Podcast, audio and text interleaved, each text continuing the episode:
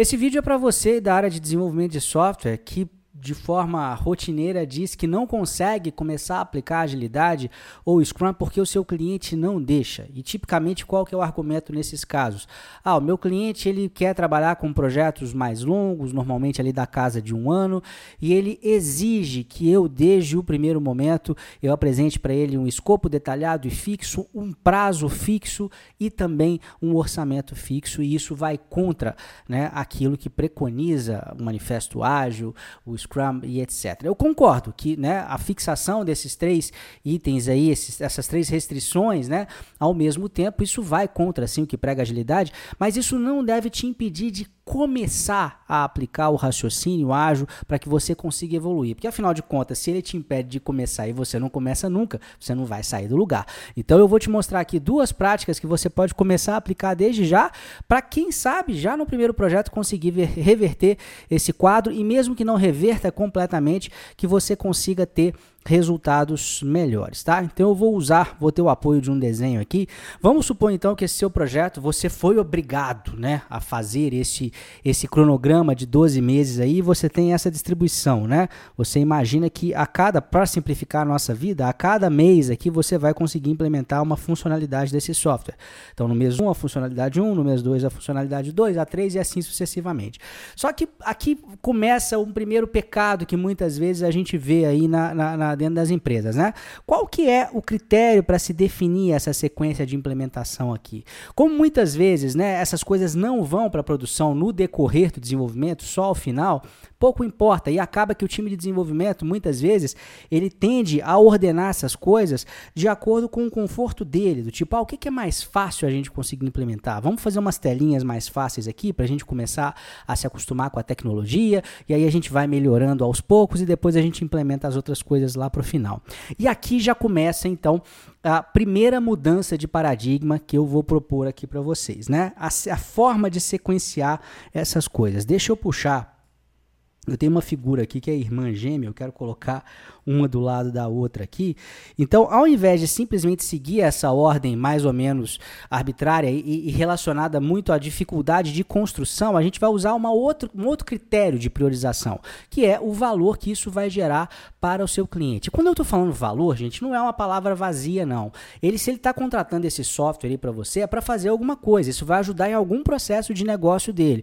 Ou vai fazer ele gerar mais receita, ou vai fazer ele ganhar mercado, ou vai fazer ele economizar algum tipo de custo. Então, o que você tem que pensar é o seguinte: o que, que eu consigo implementar desde um primeiro momento que, se colocado em produção, eu já vou fazer com que esse cara consiga atender esse objetivo, economizar, gerar mais receita, etc. E vamos supor, e vamos supor então que a funcionalidade que vai trazer esse ganho, esse, essa geração de valor aí para o seu cliente é a funcionalidade número 10, tá? Você precisa de identificar só uma para começar os trabalhos aqui dentro dessa priorização. E por que, que eu costumo bater na tecla que isso não é uma besteira, gente? o dinheiro tem valor no tempo, tá? Então, assim, faz muita diferença você começar a colher os benefícios de uma coisa no mês 1, no mês 2, no mês 3, no mês 4, enquanto empresário, do que você começar a coletar os benefícios disso só no mês 12, né? Porque esse dinheiro ele poderia de alguma maneira estar investido em outro lugar e não sendo gasto para desenvolver software. Agora, se o software que eu estou desenvolvendo ele vai gerar benefício para mim, aí as coisas começam a fazer algum sentido. Além de fazer essa priorização que não é voltada para a engenharia, para aquilo que é mais fácil para você, mas sim para aquilo que gera mais valor para o cliente, o que, que você vai combinar com ele? Você vai falar assim, cara, eu preciso de você perto de mim agora, tá? Então assim, a gente vai ter que necessariamente, no mínimo, a gente vai ter que se encontrar ao final de cada um desses meses aqui, assumindo que você terá o que a gente está chamando aqui de uma sprint de um mês, que é um construto lá do Scrum, uma iteração pequena de um mês. Talvez seja interessante você tê-lo até mais próximo, né? Ao invés de ter, porque normalmente quando o cliente é desse tipo, que ah, eu quero um, um prazo fixo, etc, ele quer ver uma coisa só no final. Então você vai pedir para que ele, pelo menos ao final de cada mês, inspecione aquilo que está sendo feito, critique aquilo que está sendo feito, para que no próximo ciclo você consiga entregar algo, né? Selecionar algo que seja útil para ele mesmo, né? E também para que ele acompanhe isso aí. Então, pelo menos ao final de cada mês, eventualmente até o final de cada um é, é, de 15 dias, né? Se você optar, por exemplo, por uma sprint ou por uma iteração de duas semanas. Mesmo que você tenha aquele contrato fixo, que você já ficou preso nele lá, algumas coisas interessantes vão começar a acontecer aqui. Primeiro, né, é bem provável que se você conseguir implementar dessa forma, ele vai começar a utilizar esse software. Então você vai implementar a funcionalidade 10, isso vai entrar para produção, ele já vai ter algum ganho operacional, pequenininho no começo, mas depois ele, ele vai inspecionar, vai falar, ficou legal a 10, tem que fazer uma correçãozinha aqui na 10, então no segundo mês, e além da 10, agora eu quero que você faça a 11, por exemplo, que ela é mais importante do que todas ali. E aí isso vai para produção, depois vamos supor que você chegou à conclusão que é a 7, a 6 e assim sucessivamente.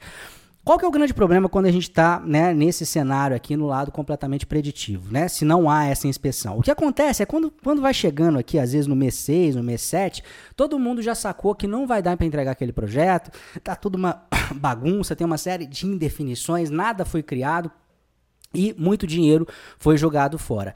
Fazendo dessa forma, pode até ser que ao né, você implementar o 10 aqui, como é, é, é, o, software, digamos, é muito grande, há muita incerteza associada, você perceba né, que tem que fazer alguma correçãozinha, você perceba que ficou faltando alguma coisa aqui na funcionalidade 9, que ficou faltando algum detalhamento aqui na funcionalidade 7, mas perceba que o seu cliente ele vai participar junto disso junto com você. Ele vai começar a entender mais que talvez fosse muito difícil definir isso com tanta certeza lá no primeiro momento. E mais, ele vai estar tá tendo um benefício de negócio né, é, é, é, derivado disso que você está implementando. E uma coisa muito importante. Talvez ele comece a perceber que, olha, a gente está percebendo aqui que está demorando um pouco mais a fazer, porque as coisas são complicadas mesmo, mas de repente eu chego à conclusão que eu nem preciso mais dessas funcionalidades 4 e 5 aqui, né? E de repente esse atraso que eu teria, porque as coisas estão demorando um pouquinho mais do que eu imaginei, não tem problema mais, porque afinal de contas eu estou de uma maneira proativa avaliando aquilo que está sendo feito, usando aquilo que está sendo feito e priorizando de forma que eu não estou construindo coisas à toa. A grande verdade é que um dos grandes benefícios da agilidade, do Scrum, do Kanban, seja lá do que for, é fazer, é evitar com que os times, as equipes construam coisas desnecessárias. Então, talvez se você fosse sequenciar o seu trabalho aqui simplesmente por uma facilidade de construção do ponto de vista de engenharia, você fizesse coisas que esse cliente nunca iria utilizar, né? E aí você pode se utilizar, né? fazendo dessa outra forma aqui, eventualmente chegar à conclusão de que isso não será necessário, você vai entregar um número menor de funcionalidades, talvez, talvez até descubra algumas outras aqui, dentro daquele mesmo orçamento, dentro daquele mesmo prazo, desculpe, que foi previsto. E no fim das contas, apesar de as funcionalidades não serem as mesmas, todo mundo tende a ficar mais feliz. Você, porque ao final de 12 meses vai entregar algo útil, vai receber o seu dinheiro, e o cliente também, porque vai receber algo útil, e ainda que não seja né, aquilo que tinha sido definido previamente, é algo que realmente vai fazer a diferença para ele aí. Então, duas práticas só recapitulando aqui que você precisa fazer. Primeiro, é, é, priorizar as coisas, né? Do ponto de vista do valor que isso vai gerar para o cliente. Fazer na medida em que isso possa ser colocado em produção e possa ser utilizado e possa trazer benefício para ele o quanto antes, se possível, desde o primeiro momento.